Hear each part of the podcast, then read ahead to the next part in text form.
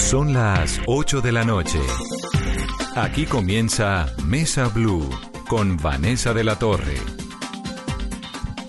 Muy buenas noches, son las 8 en punte. Hay una noticia muy importante que ronda en este momento y es el anuncio que ha hecho la alcaldesa de Bogotá, Claudia López. Una iniciativa con el numeral Bogotá se queda en casa, que es para que este fin de semana, que es festivo, se haga un simulacro de aislamiento obligatorio en casa. Las medidas, pues las va a detallar, van a ser discutidas con la ciudadanía y con las instituciones públicas y privadas el día de mañana. Y es un decreto, porque se hará por medio de decreto, cuyo borrador se va a poner a discusión mañana miércoles. Pero digamos que la cosa es básicamente que este fin de semana, de viernes a lunes, que es festivo, Bogotá se apaga se cierra, todo el mundo tendría que estar en su casa, los comercios cerrados, los restaurantes, los cines, los bares, las discotecas, los gimnasios, es decir, básicamente todo. El secretario de Gobierno de Bogotá, el Luis Ernesto Gómez, está con nosotros. Luis Ernesto, bienvenido a Mesa Blue, como siempre. Buenas noches, a ti un saludo a toda la audiencia de Mesa Blue esta noche. Bueno, ¿qué es esto del fin de semana? ¿Es un toque de queda? ¿Es qué? En Bogotá en Colombia y en el mundo tenemos que estar preparados para un episodio de emergencia sanitaria y económica que no va a durar un par de semanas, Vanessa. Es, según todos los estudios y los análisis epidemiológicos, y así lo anunció también la alcaldesa Claudia López el día de hoy, podemos esperar que esto sea un desafío de ciudad y de sociedad que tome varios meses. Y en algún momento es eh, muy probable que la ciudad deba entrar en un periodo de aislamiento obligatorio en los hogares.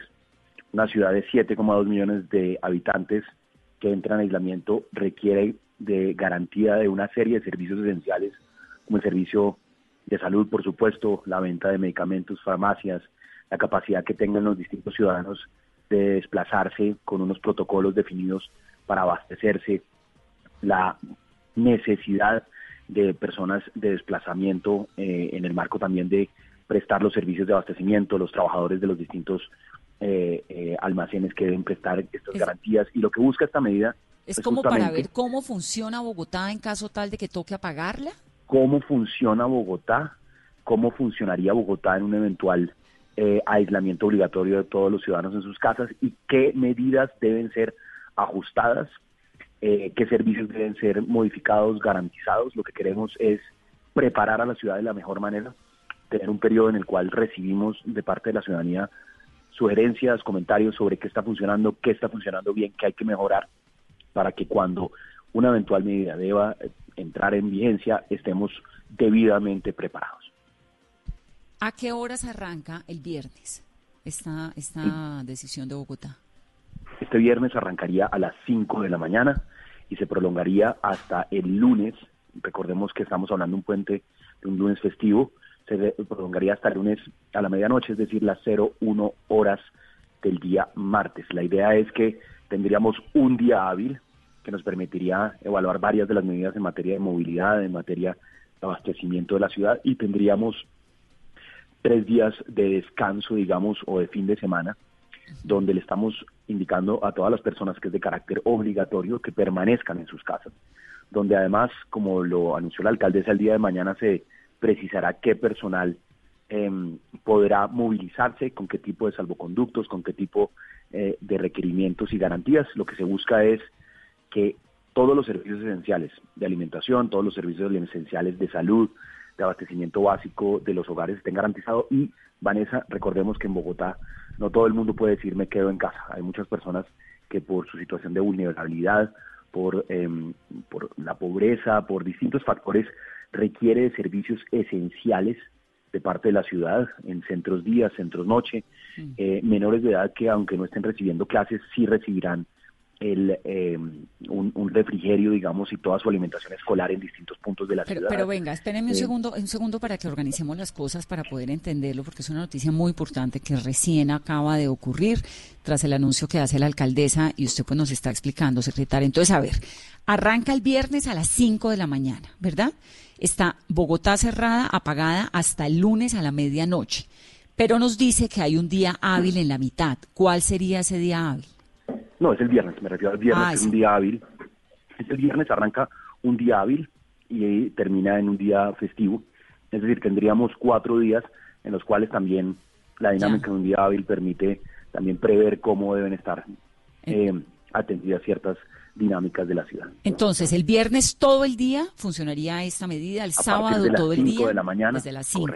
Sábado todo el día, domingo todo el día, lunes todo el día. Son tres días eh, y medio, ¿no? Casi cuatro días. Son, cuatro, son cuatro días completos prácticamente y eh, a partir de la medianoche del martes se levantaría la restricción. Eh, la idea, como lo decía anteriormente, es poder hacer un simulacro de todas las actividades que desarrolla la ciudad, incluida la prestación de servicios a población vulnerable que no puede, que deberá recibir cierto tipo de servicios por parte de la alcaldía mayor en albergues. Eso, me parece importante que lo, que lo expliquemos más a fondo, porque como usted bien lo dijo y bien lo sabemos, hay un montón de gente en Bogotá pues que vive del día a día. Hay un montón de niños en Bogotá cuya alimentación está ligada a los colegios y pues se han ido organizando en esta semana. En esta semana no, pues entre ayer y hoy. ¿Qué va a pasar con esa gente, por ejemplo, el viernes o el sábado? Entonces, deben eh, tener el aislamiento obligatorio que corresponde y lo que ha dispuesto la alcaldía mayor, no solo para el simulacro, sino de manera general y permanente, son servicios enfocados a la población vulnerable de Bogotá. En Bogotá hay muchos niños que asisten al colegio y que dependen de la alimentación eh, escolar, por eso se ha dispuesto y la alcaldesa hoy anunció distintos puntos y horarios donde se entregarán la alimentación escolar, los refrigerios, eh, a lo largo de todas las jornadas, donde podrán recogerlo los padres de familia, quienes lo requieran. De igual manera, eh, un paquete de medidas en materia de transferencias monetarias y de subsidios especiales para, para población vulnerable. En concreto, estamos hablando de transferencias monetarias, bonos canjeables por bienes y servicios, eh, subsidios en especie para población vulnerable en la ciudad de Bogotá, que prestará nuestra Secretaría de Interior y otra serie de servicios de eh, centros noche eh, y que tendrán toda la disponibilidad. La idea es que en medio de una dinámica de aislamiento eh, obligatorio no tengamos a nadie, incluida en la población vulnerable, corriendo pues corriendo más riesgo por cuenta de este aislamiento o teniendo dificultades en materia humanitaria. Secretario, hagamos pedagogía de lo que va a ser esta medida, este simulacro obligatorio. ¿Supermercados, farmacias van a estar cerradas?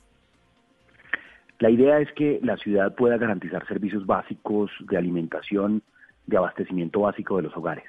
Lo que se busca es justamente a lo largo del simulacro determinar cuáles serán los protocolos de eh, abastecimiento de los hogares en el marco de una medida de aislamiento obligatorio. Ciudades en Italia, por ejemplo, ciudades que ya han decretado un aislamiento obligatorio, tienen los protocolos donde un integrante de, eh, de la familia puede desplazarse a abastecer. Obviamente eso implica que los lugares de abastecimiento, los, los almacenes, las tiendas, los, las grandes superficies, pues deben garantizar también su operación y la capacidad de, pues de hacer expendio y ventas. Lo mismo ocurre con las farmacias y algo esencial, esencial, por supuesto, son los servicios de salud y algo esencial también serán los servicios de movilidad en la ciudad, justamente para aquellas personas que deban desplazarse con fines de abastecimiento y otros en el eventual caso de un aislamiento obligatorio por un periodo prolongado. Secretario, eh, para aclarar, el Transmilenio, el Transmicable, ¿estos sistemas de transporte siguen funcionando el viernes, a domingo y lunes o no? Habrá funcionamiento, como lo anunció la alcaldesa, tendrán eh, no habrá funcionamiento por parte de la, de la ciclovía, eh, pero en principio lo que debe ocurrir es que una ciudad que tiene unos protocolos especiales para el desplazamiento de las personas, que busca justamente un aislamiento obligatorio en casas, pues también pueda garantizar servicios esenciales. Eh, y entre los servicios esenciales está que las personas puedan desplazarse, por supuesto, para abastecerse o para recibir servicios de salud. Y entonces, la gente puede salir de su casa con unas condiciones eh, pues limitadas, que son la de eh, usar el transporte público si es necesario o servicios de salud. ¿Supermercados cerrados? Secretario, ¿me escucha? Lo perdimos. Hay noticia del momento a esta hora en Mesa Blue. La noticia del momento en Blue Radio. Mientras recuperamos la comunicación con el secretario de Bogotá, Lucho Gómez, Joana Galvis en cabina, hay nuevos casos, un nuevo caso, una nueva cifra de personas contagiadas por coronavirus en Colombia. Así es, Vanessa de Oyentes, el Ministerio de Salud confirma a esta hora, 8 de la noche, 10 minutos, que el número de casos por COVID-19 en Colombia sube a 75. Esto representa un aumento de 10 nuevos casos luego de los resultados analizados por los diferentes laboratorios del Ministerio de Salud y verificados por el Instituto Nacional de Salud. Se trata de una mujer adulta en Bogotá, otro son cerca de uno, dos, tres, cuatro casos en Bogotá. Reportan dos en Cúcuta, uno en Cartagena, uno más y dos más en Bogotá. Son entonces 75 los casos de coronavirus con los cuales cierra Colombia la noche de hoy. 10 casos nuevos, como nos está informando Joana, 10 casos nuevos en el país, señora. Si quiere hacemos un recorrido por las ciudades donde se han presentado estos casos. En el sí, pero, pero, pero Joana, deme un segundo que tengo que terminar la entrevista con el secretario de, Gobierno de Bogotá, que está ocupadísimo. Hablo con él un segundo y ya volvemos, porque además el presidente Duque habla a las 8 y 45. Entonces, deme un momento. En Bogotá son 40 las cifras y ya vamos eh, a ampliar los lugares, Joana. Luis Ernesto, ¿me escucha nuevamente? Te escucho y esa cifra nos indica cuán eh, importante son la preparación de estas medidas en Bogotá. Cuando hablas de un número, casi que más de la mitad de los casos de coronavirus se encuentran en la ciudad de Bogotá, de los positivos, aunque Bogotá no representa eh, la mitad de la población de Colombia. Es decir, aquí sí tenemos una concentración especial de eh, los casos positivos y eso obliga a una preparación especial también ante estas medidas. ¿Qué sabemos de estas personas de Bogotá? ¿Si están recuperando, están hospitalizadas, están en la casa? ¿Qué información tiene usted que nos pueda contar? Bueno, aquí, como lo anunció la alcaldesa el día de ayer, ya tuvimos el primer caso de positivo que eh, dio en Colombia la menor, bueno, la joven de 19 años, que después de un periodo de aislamiento en casa, de un periodo donde no requirió de servicios de salud especializados, eh, pues pudo recuperarse. Y justamente eso se tratan las medidas de aislamiento.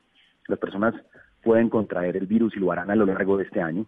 Eh, un número importante de personas en la ciudad de Bogotá y en todo el país. El desafío es justamente que el sistema de salud pueda atender oportunamente a aquellas personas que se contagian y que requieren de servicios que según estadísticas están entre el 5, 10, 15%, variando en los distintos países y en las distintas situaciones, servicios de salud especializados y unos pocos que requerirán de unidades de cuidado intensivas que son limitadas no solo en Bogotá, sino en todo el país. Entonces, Bogotá se está preparando para tomar eventualmente, si es necesario, una medida más drástica. Y como antesala en la preparación de este fin de semana, arranca viernes a las 5 de la mañana, va hasta el lunes a la medianoche. Hay unos servicios que van a continuar abiertos, pero la idea es que los bogotanos o los que vivimos en esta ciudad entendamos que la cosa es en serio y que nos preparemos para eventualmente tener esta misma situación, tal vez en un periodo más prolongado. Es así, secretario, ¿no?